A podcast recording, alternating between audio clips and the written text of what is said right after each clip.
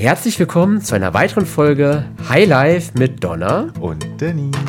Denn mal im Ernst, wer braucht keine neuen Impulse fürs Leben?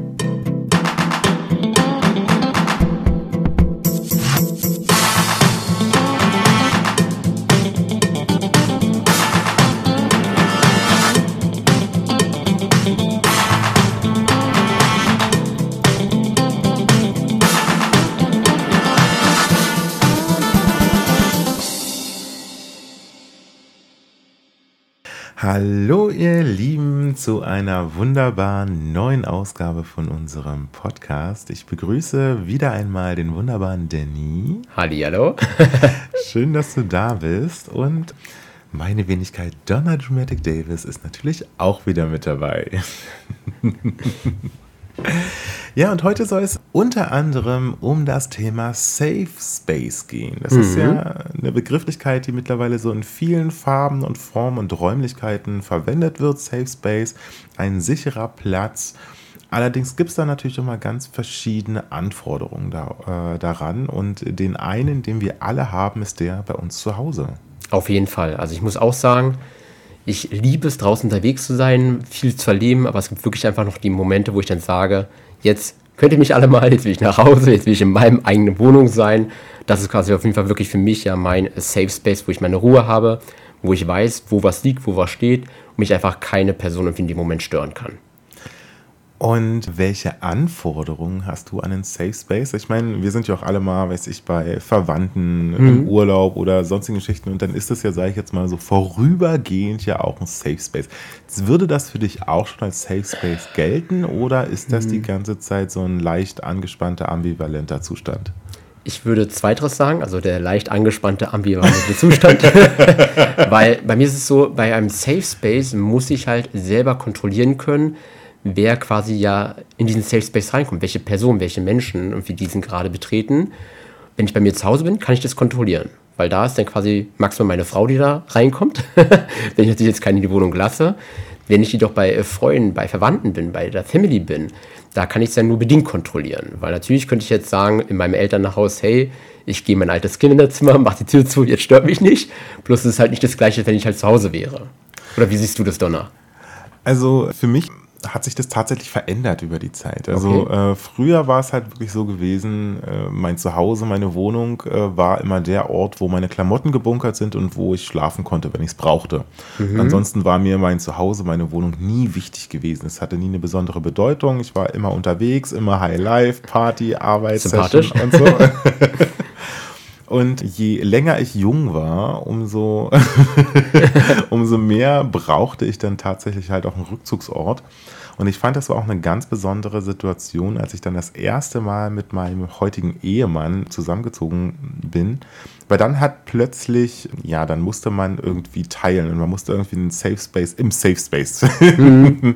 und du hast es ja eben auch schon angesprochen, so mit einem Raum, wo dann deine Frau gegebenenfalls reinkommt.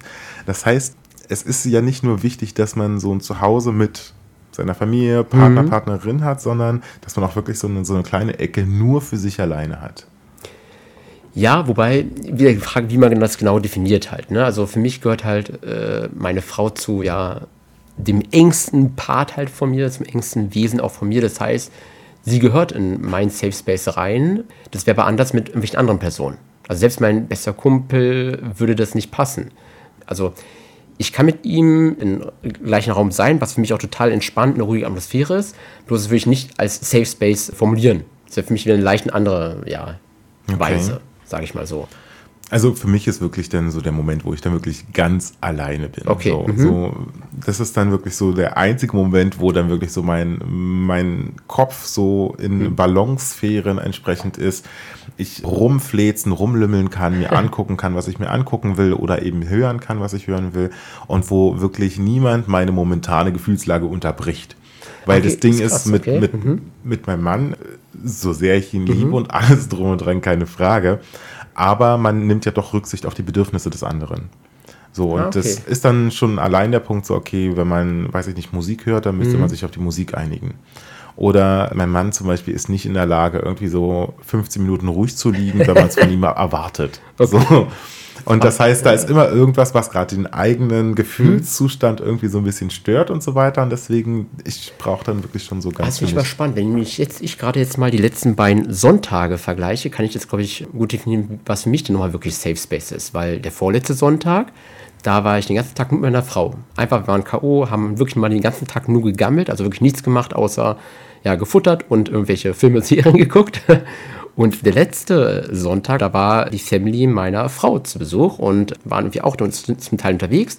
Als wir doch mehrere Stunden zu Hause waren, war es für mich halt auch relativ entspannt. Dennoch konnte ich halt nicht so abschalten, wie ich abschalten kann, wenn nur meine Frau da ist. Also es war für mich nicht diesen Ruhepool, den ich schaffe, in meinem eigenen Safe Space halt, äh, Safe Space natürlich irgendwie hinzubekommen. Deswegen war schon spannend, ja.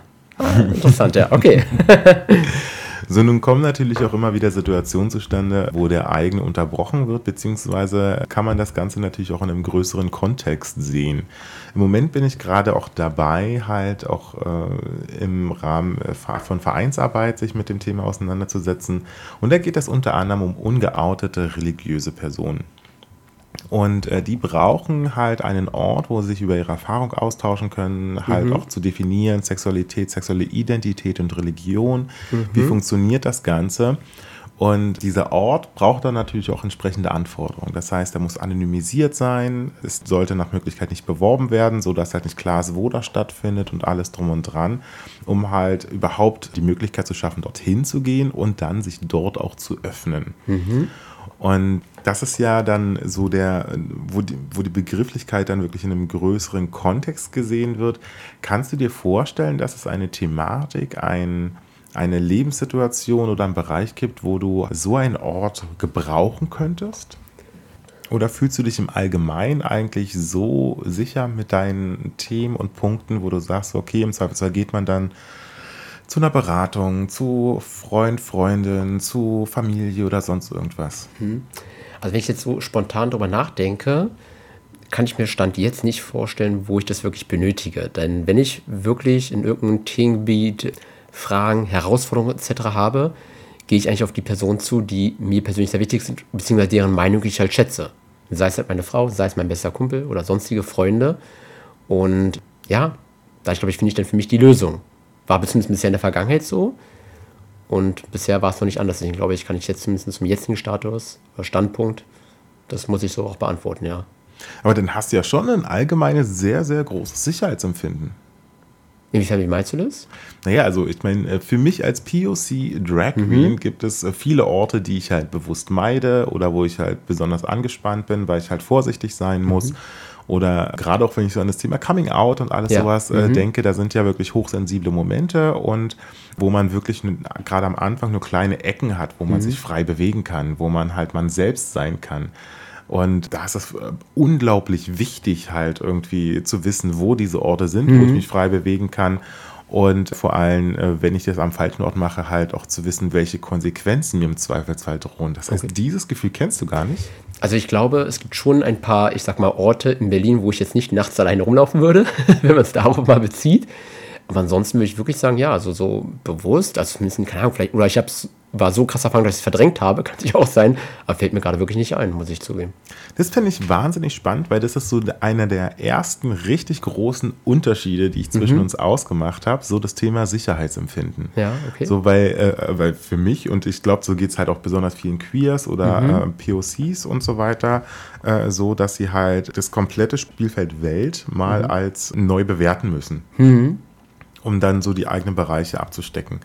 Und ich glaube, das macht auch was, wie man mit Menschen umgeht, wie man, äh, was man auch für Anforderungen an sein Zuhause hat und was man bereit ist, halt auch von seinem Safe Space zu opfern. Auf jeden Fall, weil es sind ja wieder diese eigenen Erfahrungen, die man sammelt. Sei es mit äh, sich selber, sei es mit Menschen, auf die man trifft, ne, egal welchen kulturellen, religiösen, wie auch immer, Background äh, haben.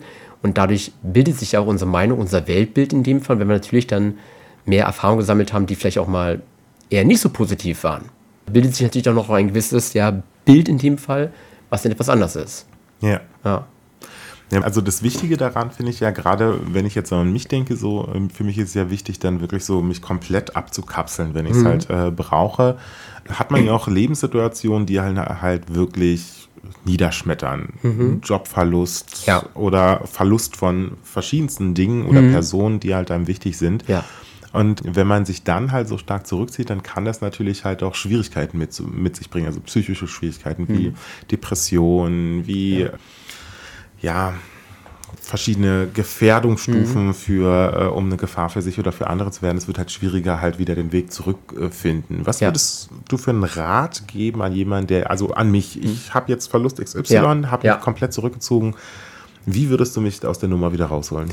Am Ende, glaube ich, kommen wir jetzt wieder zu einem Thema, was wir äh, bei einer der letzten Folgen hatten, und zwar das Thema äh, Peer Group oder wie wir es genannt hatten, Jetzt fällt mir gerade der Begriff nicht ein. Äh, Best, äh, Tierfreundschaften? Oder? Äh, nee, nee, nee, ich meine nicht äh, Peer Group, sondern dort ist ein anderer Begriff noch gewählt, der irgendwie da in dem Moment total passend war. Egal, fällt es euch aber später ein.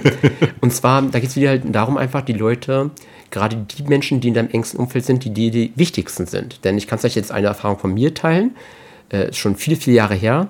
Jedoch, als meine Oma verstorben ist, war für mich das schon ein sehr starker Schlag. Und was war dann meine Reaktion gewesen? Ich bin jetzt nach Hause gefahren, als ich dann mitbekommen habe und da wusste ich, zu Hause kann ich jetzt nicht bleiben. Ich habe zu dem Zeitpunkt noch in meinem Elternhaus gewohnt. Ich muss irgendwie jetzt raus. Und dann bin ich einfach ins Büro gefahren und bin quasi, ähm, weil ich mit meinem besten Kumpel ja auch zusammenarbeite, quasi einfach ihm ja in die Arme gefallen. Er wusste gar nicht genau, was jetzt mit mir los war. Nur hat mich halt Tränen überströmt halt dann da erlebt. Aber es war einfach für mich gut, da halt meinen besten Kumpel halt an meiner Seite zu haben. Einfach nur, dass, der hat gar nichts gesagt, einfach nur, dass er da war. Das hat mir total in der Sekunde geholfen, bis dann quasi diese erste ja, Trauer weg war, dass ich wieder mich so ein bisschen sammeln konnte. Also deswegen glaube ich halt, dass ein ganz wichtiger Punkt sind wirklich die Menschen, die wichtig sind, die auch für dich da sein werden, egal in welcher Phase. Sei es in Phasen, wo du tolle Erfolge erzielst, es aber auch in Phasen, wo wirklich halt es sehr schwer ist, vielleicht sogar zu ja, Depression führen könnte, wenn man jetzt da nicht was macht. Ich glaube, das ist ein ganz, ganz wichtiger Schritt. Wichtige Buddies, wichtige Freunde zu haben. Und was ist, wenn ich sie nicht habe oder zumindest das Gefühl habe, sie nicht zu haben? was du denn quasi alternativ machen könntest? Weil ich meine, ähm, hm. es ist ja gerade für, für Menschen, die zu marginalisierten Gruppen gehören, ja. häufig so, dass sie halt äh, das Gefühl haben, sich halt niemanden öffnen zu können. Oder halt niemanden zu kennen, der das, die eigene Situation nachvollziehen hm. kann. Mhm. Und deswegen natürlich auch ganz wenige so intensive Freundschaften haben. Mhm. Wenn man dann halt so eine Situation hat, wie, wie ist man quasi in der Lage, sich selbst irgendwie am Schopf ja. aus der Misere zu ziehen. Also natürlich ist es jetzt krass, wie jetzt aus der jetzigen Phase aus der Theorie sprechen. Natürlich in der Praxis immer, glaube ich, jede Situation anders. Das kann man nicht irgendwie mit so, ich sag mal, zum Schema alles vereinheitlichen. Was ich jedoch äh, glaube, was sehr wichtig ist, ist das Thema, sich nicht einzukelsen, sich nicht irgendwie zu verschließen, dennoch irgendwie sich zumindest zu trauen, auf die Menschen zuzugehen. Wenn man zum Beispiel zu seiner Familie keinen so engen Draht hat oder es nicht Menschen sind, denen man sich so öffnen kann, dann vielleicht doch wirklich zumindest in den zwei, drei Freunden, auch wenn du vielleicht sagst, sind nicht die Best Buddies, aber mit denen kannst du über andere Dinge vielleicht relativ im Verhältnis gesehen offen sprechen, einfach den Leuten sich zu öffnen. Und dann gibt es ja zwei Möglichkeiten. Entweder quasi diese Personen erweisen sich wirklich als echte Freunde, sind wirklich für dich da. Dann ganz offen war es das Beste, was du gerade gemacht hast, genau dich da zu öffnen. Und auch wenn es jetzt böse klingt, der andere Weg, wenn du merkst, okay, die Leute können nicht helfen, naja, dann weißt du zumindest für dich, okay, die wahren Freunde musst du noch finden. Weil ich glaube, auch langfristig oder mittelfristig auf das Leben bezogen, braucht man echte, wahre Freunde. Und es geht jetzt nicht darum, dass du äh, Freundschaften jetzt von der Grundschulalter bis ins hohe 70, 80 Jahre Alter und viel weiter fortführen musst, sondern einfach halt nur, dass du für diese jeweiligen Lebensabschnitte immer die Leute hast, die deine besten Freunde, die wirklich für dich da sind, wie gesagt, sei es in guten, sei es aber auch in herausfordernden Zeiten. Ich muss ja sagen, ich habe ja für mich, äh, zumindest in meiner Vergangenheit, halt wirklich sehr, sehr viel alleine geregelt und alleine mhm. regeln müssen. Und äh, hatte halt auch sehr, sehr lange Zeit, halt auch wirklich das Gefühl, alleine auf der Welt zu sein. Mhm. Und ich bin quasi genau in die andere Richtung gegangen. Also mhm. ich habe mich wirklich wahnsinnig unwillkommen gefühlt mhm. und hatte halt auch das Gefühl, okay, mich will hier einfach keiner, eben aufgrund meiner Hautfarbe, eben aufgrund meiner Sexualität. Bin ja deswegen halt auch nach Berlin gezogen, mhm. wo ich ja dann natürlich auch erstmal niemanden kannte. Ja und habe das halt dann aufgehört als Nachteil zu sehen, dass halt hm. der Rest der Welt keinen Bock auf mich hatte, ja. also gefühlt, sondern ich habe das dann halt genau, okay, dann ist es ja auch offensichtlich egal, was ich mache und habe eben nur das gemacht, wo ich halt wirklich Bock drauf hatte Ja. Mhm. und habe mich dadurch das erste Mal so richtig frei gefühlt und konnte so rausfinden, was ich überhaupt will, welchen Beruf ich überhaupt ergreifen will. Ich war halt 17 gewesen, Mhm. bin so in die Gastro gekommen und auch dort habe ich mich halt mehr oder weniger ein bisschen so benommen wie die Axt im Walde, weil es war ja total egal, ne, weil und Mhm. Das ist wieder das Thema. Da sind wir wieder beim Thema positives Mindset. Das ist ja so wichtig, noch wenn du halt in einer Phase warst, wo irgendwie alles doof war, irgendwie alles schwer war halt, ne, du irgendwie mit vielen Dingen zu kämpfen hattest, deswegen ja auch nach Berlin kamst, hast du dennoch ja einen Punkt bewahrheitet, beziehungsweise dann für dich als Stärke genutzt, und zwar dein positives Mindset. Ich habe das tatsächlich nicht als positiv empfunden. Also ich habe das, also Aber ganz noch, was mir alles still ist, ist, ist genau das. Und am Ende zu sagen, sagt er, was will die Welt quasi von mir? Ich mache halt das Beste daraus, was in meiner Kraft, in meiner Fähigkeiten halt liegt. Und das ist ja genau diese Einstellung dabei, die man braucht, um auch allgemein voranzukommen, egal in welchem Bereich noch immer. Positives Mindset. Und das kann ich auch immer wieder nur bestätigen in allen möglichen Bereichen. Wenn du tendenziell immer eingestellt bist, alles ist doof, alles ist ne, irgendwie nicht schön und die anderen sind immer nur schuld und ich natürlich, mich persönlich trifft ja nie eine Schuld, so ticken wir Menschen im Normalfall so. bedauerlicherweise. Ja, ne, äh, es ist halt so, es schadet dir. Lieber dann halt mal dieses, also klar, ich weiß auch, das geht nicht von heute auf morgen, das ist eine Zeit lang, die man da braucht, um sich wirklich da so reinzuversetzen.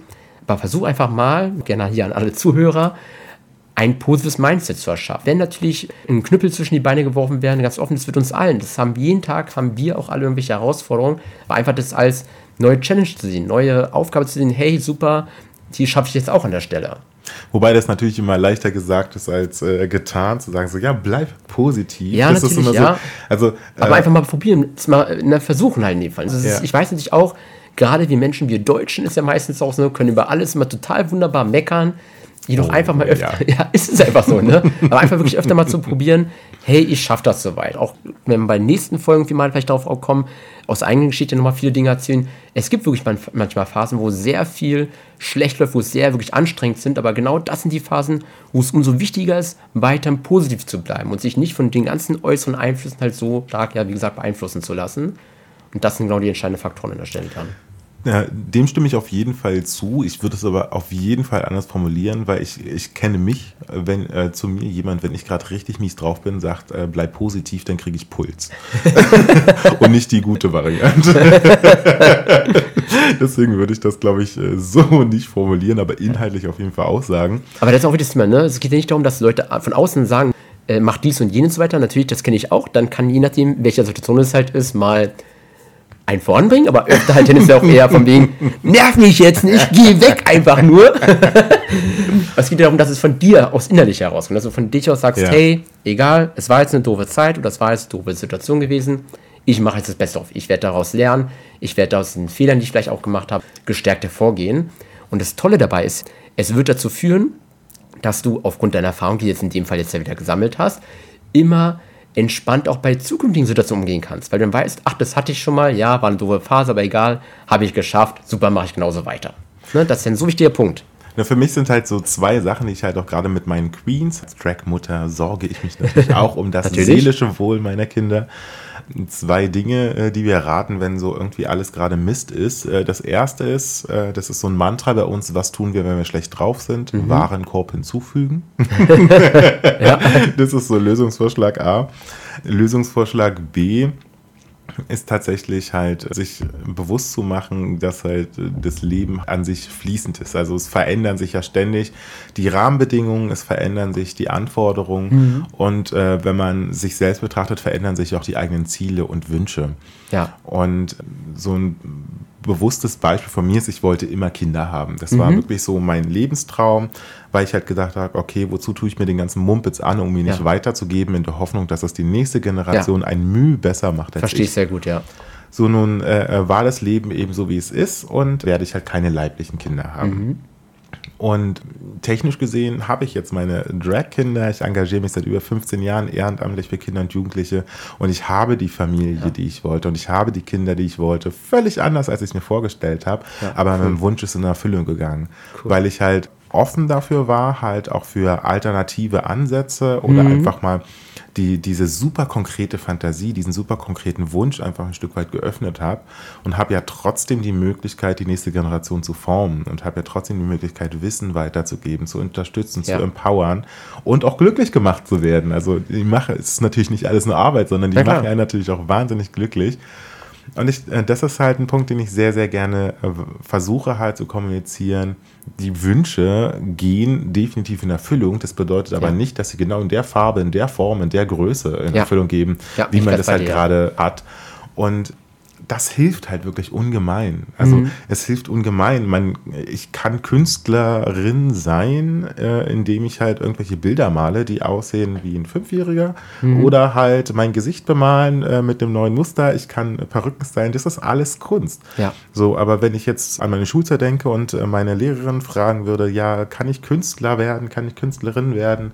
Sagt so, äh, ach nee, lass mal. Ja, ich glaube, das Thema Bildung werden wir eh bei einer nächsten Folge noch etwas genauer aufgreifen, weil ich glaube, da haben wir auch bei dir eine sehr, sehr ähnliche Haltung zu der Thematik, aber gerne, wie gesagt, bei einer anderen Folge. Ähm, aber ja, ich bin da komplett bei dir, weil dieses Thema gerade Kindern etwas geben, denn die wachsen in einer Situation halt auf, sind sehr stark geprägt von ihren Eltern und natürlich nehmen auch dieses Leitbild mit, was von denen vorgegeben wird. Und das finde ich super gut, dass du halt auch sagst, ne, du durch verschiedene äh, Organisationen oder deine einzelnen Initiativen, wie du halt dann da dein Wesen, dein, deine äh, Erfahrung, äh, deine Ideen halt da weitergibst, muss ich sagen, finde ich mega gut. Also da bin ich ganz bei dir auf jeden Fall, ja, definitiv. Hast du denn auch so Wünsche, die in Erfüllung gegangen sind, auf völlig andere Art und Weise, als du es dir mal erträumt hast?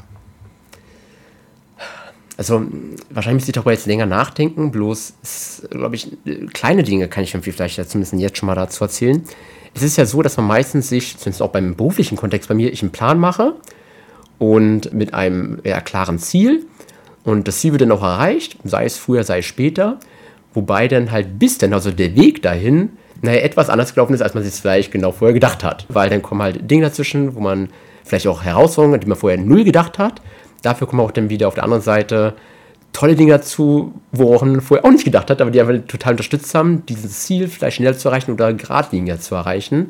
Deswegen ja, also schon, also gerade im beruflichen Kontext habe ich schon ein paar Mal erlebt, ja, definitiv.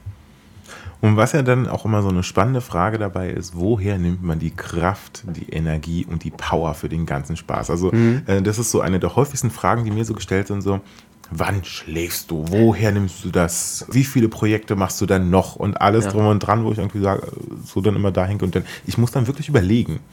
So, äh, ich glaube, ich glaube, da kommen wir wieder quasi zum Anfang dieser folgende Thema der Safe Space. Denn am Ende ist es ja so, du brauchst halt deine, ja, ich nenne es gerne mal tägliche Energiequelle, wo du dich aufladen kannst in dem Fall. Deswegen bin ich halt zum Beispiel auch jemand, ich bin zwar sehr, sehr gerne unterwegs, dennoch am liebsten schlafe ich auch immer zu Hause. Also klar, wenn man irgendwie mal im Urlaub ist oder irgendwie auf beruflichen Veranstaltungen ist, die halt nochmal außerhalb sind, wo man dann zwei Nächte mal in irgendeinem Hotel übernachtet, ist auch okay, ist auch schön. Jedoch ist immer wieder der gleiche Punkt. Die eigene Energiequelle ist bei mir auf jeden Fall mein Safe Space, meine Wohnung hier zu Hause in Berlin. Weil da kann ich meine kompletten Energiereserven aufladen, da habe ich mich meine Ruhe und kann dann wieder am nächsten Tag volle Energie, volle Gas geben halt. Und ich glaube, diesen Ruhepuls, diesen Ort äh, zum quasi Energiesammeln braucht, glaube ich, jeder. Ich glaube, das ist halt so der Hauptpunkt, um halt dann wirklich genau diese Energie, diese Power jeden Tag wieder zu haben. Also, Safe Space passt gut darauf auf. definitiv, definitiv. Auf jeden Fall ein ganz wichtiger Punkt.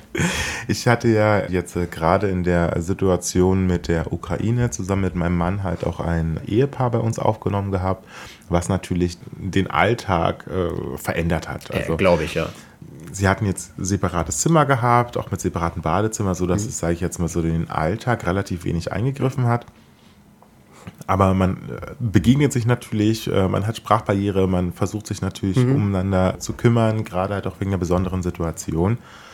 Und obwohl das verhältnismäßig deutlich weniger aufwendig, weniger invasiv war, als wir uns das vorgestellt haben. Mhm. Also wir hatten halt schon erwartet, dass es natürlich schwierig findet, alles drum und dran. Obwohl es wirklich deutlich einfacher, angenehmer war als erwartet, war das, als wir unser Zuhause zurück hatten, so ein mhm. Moment, wo ich dachte so, ja. oh mein Gott, die Welt ist gerade um 200 Prozent größer geworden. Ja, Und das, äh, obwohl es teilweise um Räumlichkeiten oder Sachen ging, die ich ja selber jetzt effektiv nicht nutze, aber das reine Wissen, dass so, so mein, mein Safe Space nicht mehr so groß ist wie vorher, das hat wahnsinnig viel ausgemacht. Ja, glaube ich dir, ja, ja. Auf jeden Fall. Das ist ja genau, was ich vorhin schon erzählt hatte mit dem einen Sonntag jetzt, wo meine Family meiner Frau halt da war. Nur allein noch, wo ich ja sogar zum Teil einen anderen Raum war, dieses Wissen, sie waren da, konnte ich nicht so entspannen, als wenn ich sonst halt wie entspannen konnte, wenn nur meine Frau da gewesen wäre. Also ja, ja bin ich komplett bei dir. Aber was bei mir, glaube ich, auch anders ist, ähm, ich kann mir meinen Platz halt überall suchen. Also okay, auch wenn spannend. ich unterwegs bin und alles räumt, mir genügt es tatsächlich alleine zu sein. Ich brauche nur Datenvolumen, Internet und ein bisschen okay. Ruhe. Wie, wie, machst du das denn in dem Fall? Also gerade es gibt ja, also je nachdem, wo du halt dann bist, es gibt ja von außen so viele Einflüsse, Geräusche auch in dem Fall. Brauchst du einfach dann du deinen Kopfhörer, wo du Musik dich beschallen lässt und dann einfach in deinen quasi Tunnel, in deine Welt gehen kannst? Oder wie kann ich mir das vorstellen? Genau, also ich bin im Allgemeinen ja vom Typus sehr, sehr kopflastig und äh, mhm. in meinem Kopf sind immer wahnsinnig viele Gedanken, deswegen habe ich auch schon immer so ein bisschen Schlafschwierigkeiten, weil je ruhiger die Außenwelt wird, umso lauter wird mein Kopf. Mhm. Und was ich halt wahnsinnig gerne mache, um mich zu entspannen, ist dann meistens irgendwie eine Serie oder Musik oder irgendwas äh, anzumachen, was so ein bisschen dudelt oder irgendwie so ein bisschen was ansprechend genug ist, also das dass es mich von meinen Gedanken okay. ablenkt. Aber, aber, wo du nicht die Aufmerksamkeit komplett drauf haben musst. Genau. Okay, verstehe. Mhm. Genau, so ein Mittelding zwischen interessant genug, äh, um halt hinzuhören, aber nicht so interessant, dass ich halt irgendwie davon jetzt äh, angezogen werde. Ja. Und dann genügt mir wirklich eine äh, geschlossene Tür, manchmal sogar eine Wiese oder okay, irgendwie sowas. Krass. Und dann ziehe ich mich wirklich komplett in meine Welt, sage ich jetzt mal so zurück. Und das genügt mir, um zu tanken. Muss es ein Ort sein, den du vorher jedoch schon kennst, oder kann es auch ein komplett neuer Ort sein, den du vorher noch nie gesehen hast? Kann auch ein neuer Ort sein. Also ich muss halt bloß irgendwie das Gefühl haben, dass da jetzt irgendwie nicht allzu bald irgendjemand ankommt und irgendwas von mir mhm. will. So, das genügt mir halt wirklich schon, wo ich halt so relativ sicher bin, dass ich da jetzt erstmal ungestört bin. Mhm. Das muss dann halt auch keine Räumlichkeit sein, das kann auch draußen sein. Ja. Und dann kann ich halt wirklich so abtauchen, sage ich jetzt mal so, in mein Krass. Unterbewusstsein und wirklich tanken. Und ich glaube, zu Hause, also meinem Zuhause, ist es mir nur deswegen halt so besonders wichtig mit denke, weil da habe ich alles so eingerichtet, dass ich das halt wie wirklich barrierefrei, ja. Ja. so schnell wie möglich, so gemütlich wie möglich herstellen kann. Aber ich mache das halt auch, wenn wir bei Schwiegereltern sind mhm. zum Beispiel. Das ist dann der Moment, wo ich so immer sage, so, ach, ich glaube, ich mache ein Mittagsschläfchen. So häufig schlafe ich dann nicht mehr, ja. sondern ich finde es einfach bloß schön, zwischendurch einfach mal so den Raum verlassen, aus dieser Situation mhm. rauszugehen, wo ich wirklich nur für mich bin und mal kurz regenerieren kann, damit ich danach wieder für die Welt zur Verfügung mhm. stehe. Ja, okay, okay. Ah, cool auch eine tolle Eigenschaft hält, wenn man für sich da auch anderen Orten so abschalten kann. Das ist cool, ja. Ich hätte da echt äh, gedacht, dass es halt genau andersrum bei uns ist, äh, weil äh, du als eine Person, die sich grundsätzlich sehr hohes Sicherheitsempfinden mhm. hat, glaube, hätte ich halt erwartet, dass es für dich halt deutlich leichter ist, auch dir irgendwo so ein Plätzchen zu suchen, um zu tanken. So. Ja, also ich, also ich kenne die Momente, wo ich dann auf jeden Fall auch entspannen kann, aber das ist nicht das gleiche Entspannen wie bei mir zu Hause. Ist für mich auf jeden Fall noch ein sehr starker Unterschied. Wenn vielleicht andere Leute raufblicken würden jetzt auf mein Leben, würden sagen, hey, in der Phase hast du dich doch auch gut entspannen können, würde ich, wie gesagt, teilweise unterschreiben. Aber so dieses richtige Entspannen, wie ich es für mich definiere, geht wirklich nur in meinem Safe Space zu Hause in meiner Wohnung. Ja, dann werden wir uns wohl nie in einem Wellness-Resort über den Weg laufen. Vielleicht schon mal, aber dann halt nicht äh, mit dem gleichen Anspruch. ja, entspannend, sicher und tankend. Äh, so ging es heute bei uns zu. Ähm, lasst uns doch am besten noch mal eure Meinung dazu hören. Wie regeneriert ihr euch? Wie empfindet ihr Safe Spaces und vor allem welche sind für euch besonders wichtig? Lasst es uns wissen. Und dann wünsche ich auf jeden Fall oder wünschen wir euch noch einen schönen Tag und dann bis zum nächsten Mal, ihr Lieben. bis zum nächsten Mal. ciao, ciao. ciao. Das war eine weitere Folge Highlife von Donna und Denis. Wenn ihr Fragen, Anregungen oder spannende Themen für uns habt, schreibt uns entweder per Mail oder via Social Media. Ansonsten hören wir uns in zwei Wochen wieder. Bye.